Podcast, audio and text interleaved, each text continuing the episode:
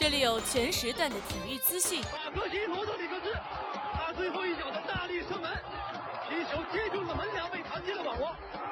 阿根廷人赢在了点球点。这里有全领域的赛事呈现。云德尔助攻马格拉斯中后卫在前点的头球后侧，三比零。这里有多角度的话题评论。德国队原有的速度、力量，再加上了传控打法，才实现。或者说，他确实已经在他心中形成了一个阴影。至于李宗伟，和至于张帅。这里有多语种的明星采访。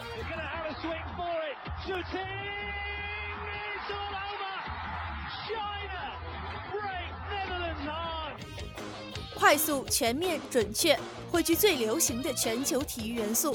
权威、深入、客观，分享最及时的热点话题评论。没错，这里是大话体坛。每周三晚，体育天地，坚信体育带给你的力量。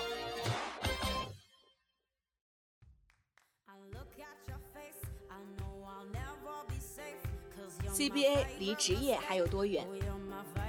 周一，新赛季略显平淡的 CBA 被一张四百八十二万的罚单激起千层浪。被浪花溅到的人有很多，其中大牌的有教练杜锋、球员赵睿、郭艾伦、周琦等人，其中甚至包含已经离开 CBA 的林书豪。在被罚的球员里，郭艾伦最多，高达一百一十五万。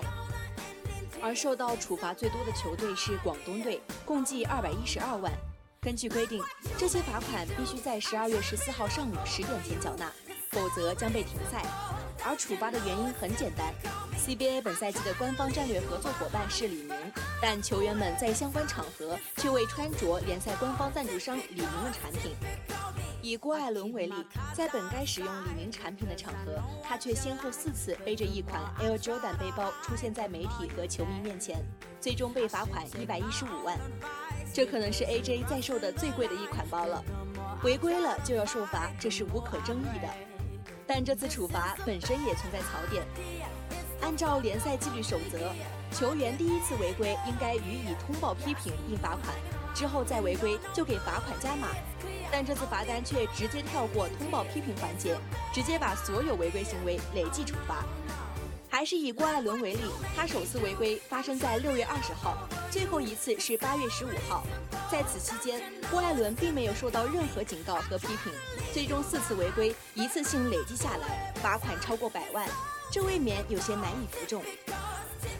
CBA 的罚款操作让人一言难尽，但职业联赛出现如此大规模的违规行为，还是令人失望。CBA 的球员就这样对待联赛的赞助商吗？职业球员又该如何认识自己与职业联赛的关系？回看过去，这并不是 CBA 历史上首次出现球员大规模违规事件。早在2012到2013赛季，CBA 联赛刚打完首轮，中国篮协就开出了新赛季首张罚单。同样是球员违规使用装备的问题，马布里、王治郅等十二名球员没有在比赛中按要求穿着赞助商李宁的球鞋，被通报批评，并且每人罚款两万元。值得一提的是，那个赛季是李宁以五年二十亿高价签下 CBA 的首个赛季。除了穿鞋门，更为人所熟悉的是易建联的扔鞋门。二零一六年十一月二号，易建联迎来回归 CBA 的首场比赛，但比赛进行到第二节，出现了 CBA 历史上的名场面。易建联直接脱下赞助商李宁的球鞋离场，而更不可思议的是，他后来又在第三节比赛中穿着耐克球鞋再次登场。最终，篮协给出的处罚是易建联停赛一场，广东队罚款五万。其实，不光球员们对赞助商态度消极，就连 CBA 本身对赞助商的权益也似乎不太感冒。今年夏天，CBA 全力以赴，成为国内首个复赛的职业联赛。为了感谢各大联赛的支持，CBA 在观众席上摆放了包括法甲、西甲、美职棒和 NFL 等各大联赛球队的球衣。但这一举动却让许多 CBA 官方赞助商李宁的竞品标志出现在了赛场上，严重侵害了赞助权益。有媒体透露，这一次违规让李宁方面十分震怒，也是球员们违规被一并追诉处理的导火索。究其本质，CBA 是一个商业联赛。李宁在 CBA 的商业体系中占据着一席之地。二零一二年，李宁和 CBA 签下五年二十亿的赞助合同，相比上一个赞助商翻了数倍。到二零一七年，双方又续约五年，虽然赞助金额缩水到十亿，但李宁仍然是 CBA 商业开发的大头。不过，CBA 联盟和球员们好像都没有把所谓的大头当回事。CBA 可以在球场上布置暖心的球衣看台，赛季中间也对球员、教练们的违规不甚重视，直到赞助商找上门来才急忙处理。至于球员们，无论是年薪千万的顶级巨星，还是常年坐板凳的小角色，都各自背着各自的包，穿着各自的装备，一同出现在职业联赛的舞台上。职业球员之所以成为职业，不仅有敢打敢拼、严于律己之类的东西，还有遵守联赛规则、遵守商业规则的内容。前者关乎饭的问题，后者关乎锅的问题。这一刻，姚明已经给郭艾伦们教过了。第十三届全运会上，姚明曾在颁奖台特意提醒郭艾伦、周琦把外套拉链拉好，不要露出他们内衬的其他品牌服装。但显然球员们没有学好，这张来自 CBA 的罚单更像是球员们的职业成绩单。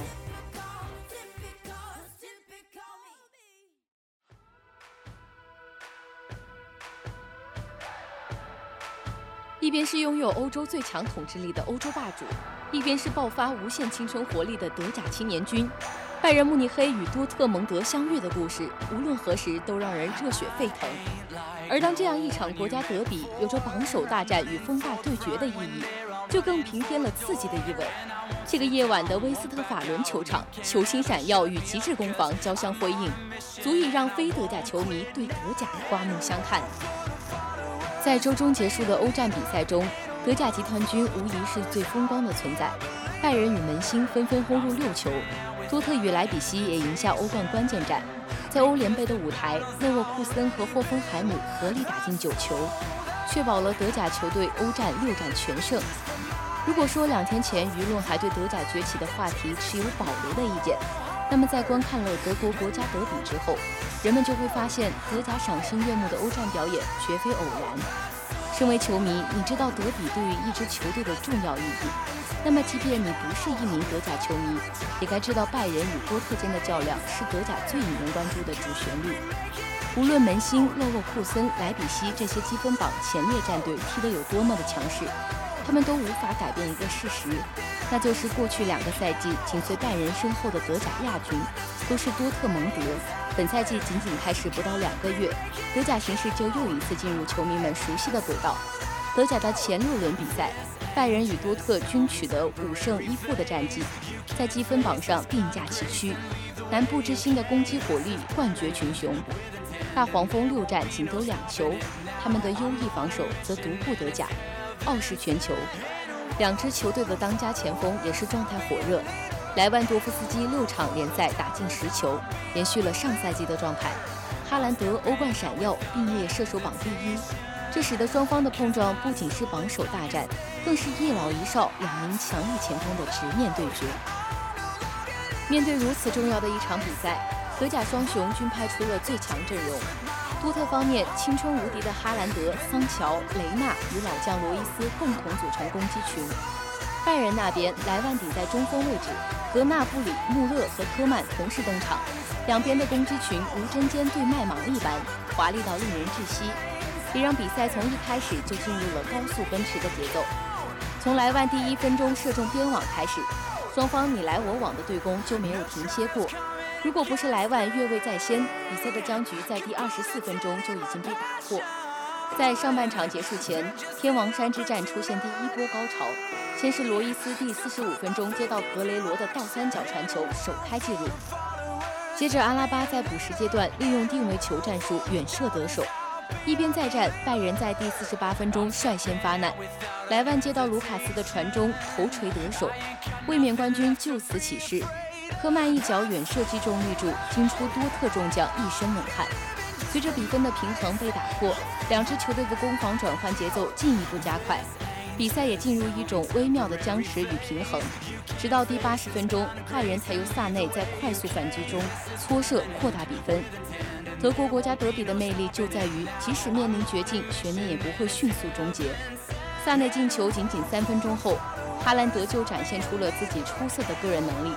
这名挪威天才接到挑传，成功反越位，停球带球，过掉诺伊尔。大幅度摆动射门一气呵成，用天赋异禀的表现为多特留住最后的希望。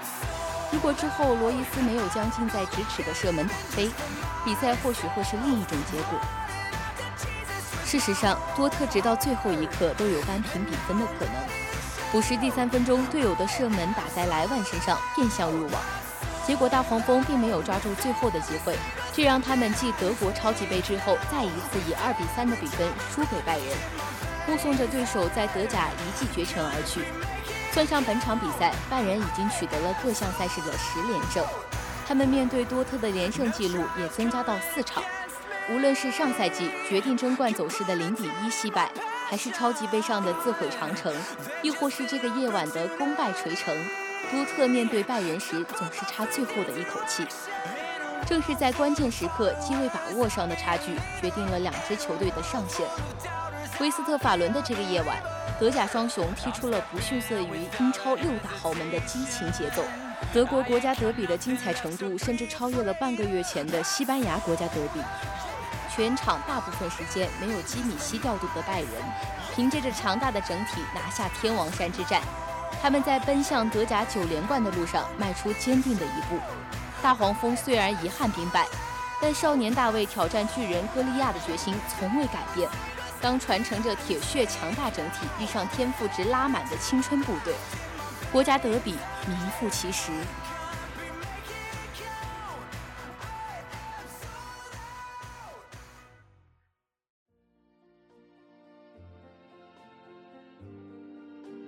有人曾经说，挑战是一个职业运动员最大的任务，因为贯穿你的职业生涯，你的每一次进步都是挑战。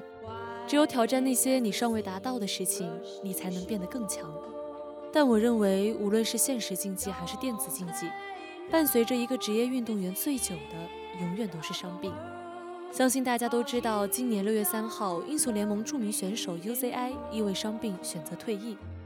这条悲痛的消息，时至今日也让无数的召唤师感到惋惜。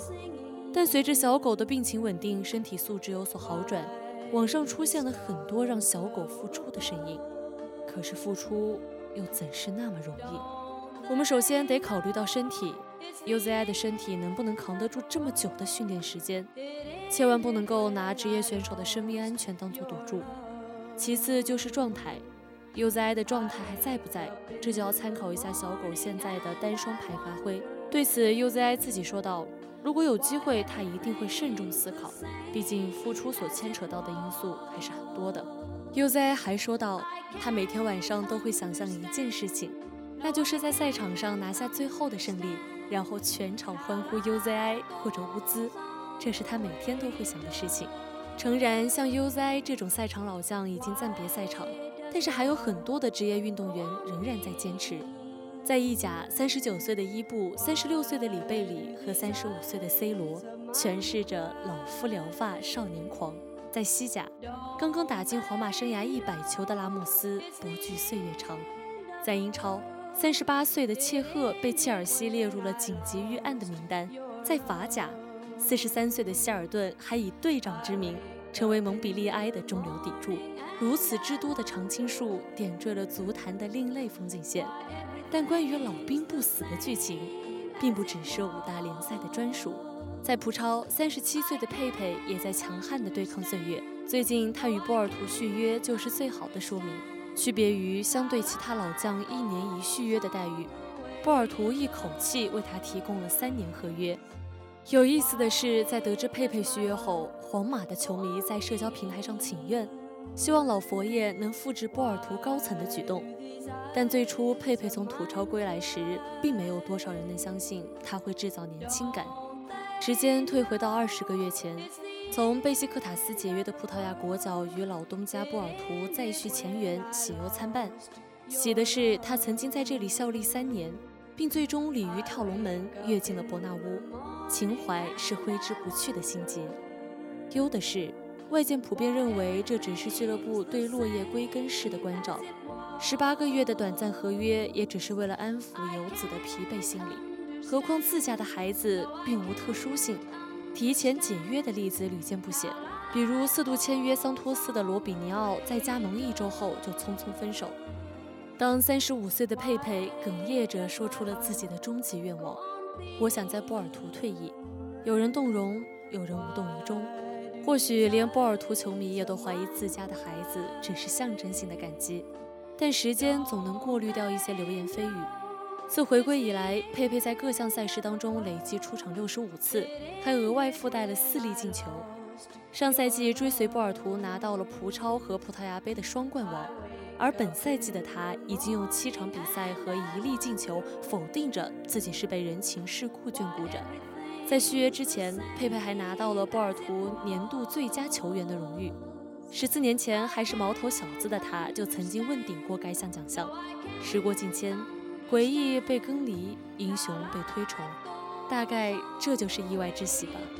但对此一向桀骜不驯的他却说：“我想踢到四十二岁，这才是我既定的退役时间。这时候人们才去翻阅所谓的黑历史。当时与贝西克塔斯解约，并不是因为佩佩状态下滑，反而在五十二场比赛中打进七球。倒是俱乐部遭遇到了严重的经济危机，甩卖球员是及时止损的常规手段。”坐拥九百五十万欧元年薪的佩佩，理所应当的成为了清洗对象。我们很感谢佩佩为俱乐部做的一切的努力，这是贝西克塔斯官网的话，言简意赅。人之将走，其言也善。但真正的大善是昔日被称为武僧的佩佩，在离别之际自掏腰包为俱乐部的工作人员发放了被拖欠的工资。这些人包括厨师。草坪维护师和装备管理员，一件善举当然无法移除他恶汉的形象。这些往事历历在目。二零零九年失去理智的佩佩对着倒地的卡斯克罗连踢两脚，当即被红牌罚下场，随后被禁赛十场。二零一一年欧冠对阵巴萨，他故意踩踏阿尔维斯，被红牌处以极刑。即便回归波尔图的首场比赛。他亮鞋钉的粗暴动作，直接将对方前锋铲哭了。这个世界上只有三件事情是逃不过的：死亡、缴税和佩佩吃牌。这是《每日邮报》对佩佩的评价。或许以往曾经的他一点都不在乎对手的疼痛，不在乎外界的评价。有两个例子很有趣：2014到16两个赛季，他都是西甲吃牌最少的后卫之一；2017到18赛季。费内巴切和卫冕冠军贝西克塔斯的较量中，双方球员一共拿到了九张黄牌和五张红牌，但佩佩保持了清白之身。凡事有因必有果。二零一四年世界杯上，他头顶穆勒被红牌罚下，葡萄牙输球又输人。赛后，自己的女儿一席话让他动容：“爸爸，我不想你踢球那么凶，真的很吓人。但凶悍一直是佩佩的标签。”在后卫的位置上，他很难独善其身。事实上，从近几个赛季的吃牌率上看，武僧并未真正还俗。2018到19赛季，他吃到十张黄牌；2019到20赛季吃到七张黄牌。新赛季仅踢了七场比赛情况下，又拿到了三张黄牌。虽然较之前的恶意犯规动作已经少之又少，但难免重新卷入关于恶汉的争议中。当然，这些声音已经相对安静多了。从欧洲杯到欧国联，标杆人物 C 罗拿走了掌声和镜头，佩佩只是一如既往地扮演自己的角色。二零一六年欧洲杯葡萄牙夺冠时，C 罗就如实说道：“佩佩才是本届欧洲杯最好的球员。”确实，拼到呕吐的佩佩一点没有辜负决赛最佳球员的殊荣。在贝西克塔斯，他遇到了国家队并肩作战的队友夸雷斯马。在波尔图遇到了在伯纳乌肝胆相照八年的卡西，现在孤军奋战的佩佩只想在自己梦开始的地方重塑自我。确实，他在与年轻一辈的比较中已经是过去式，甚至在对待速度型前锋时有点狼狈。但他的热血和孤勇都被波尔图看在眼里。本赛季在葡超比赛中，他场均可以交出三点四次成功争顶，二点二次抢断。尤其注意的是，场均犯规也只有一次。他每天都至少进行两个小时的独自训练，他清楚如何合理的训练、休息和饮食。他的职业精神以及自律十分少见，自律的人才能拓宽梦想的跑道。三十七岁的他不再年轻，但还没有被岁月打趴下。以上就是体育天地的全部内容。播音：哈哈、周周、图图、噔噔、机务、格格、龙龙、周周；采编：晨晨、鬼鬼；新媒体：西西。共同感谢您的收听，我们下期不见不散。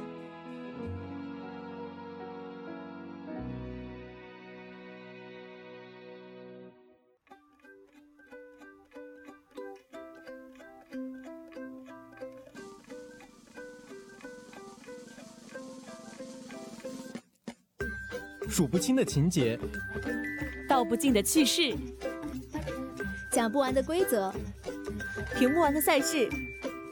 每周三晚体育小讲堂，体育的知识让我们一同分享。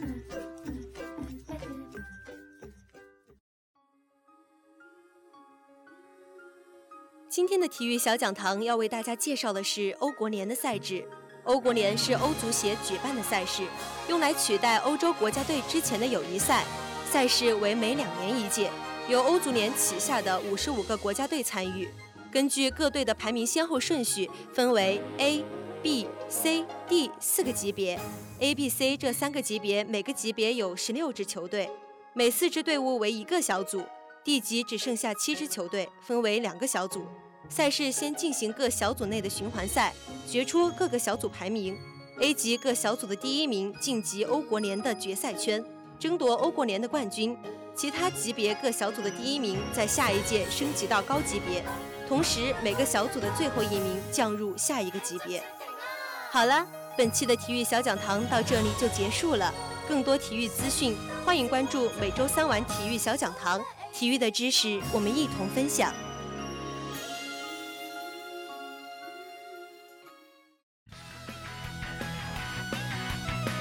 接下来是本周的赛事预告。周四，王者荣耀2020 KPL 秋季赛季战，下午五点，RNGM 对决西安 WE；晚上八点，上海 EDGM 与 DYG 强强对决，万众瞩目。周天凌晨三点四十五分，欧国联第五轮开赛，葡萄牙遇上法国，欧洲冠军正面迎战世界冠军。德国对战乌克兰，瑞士激战西班牙，值得期待。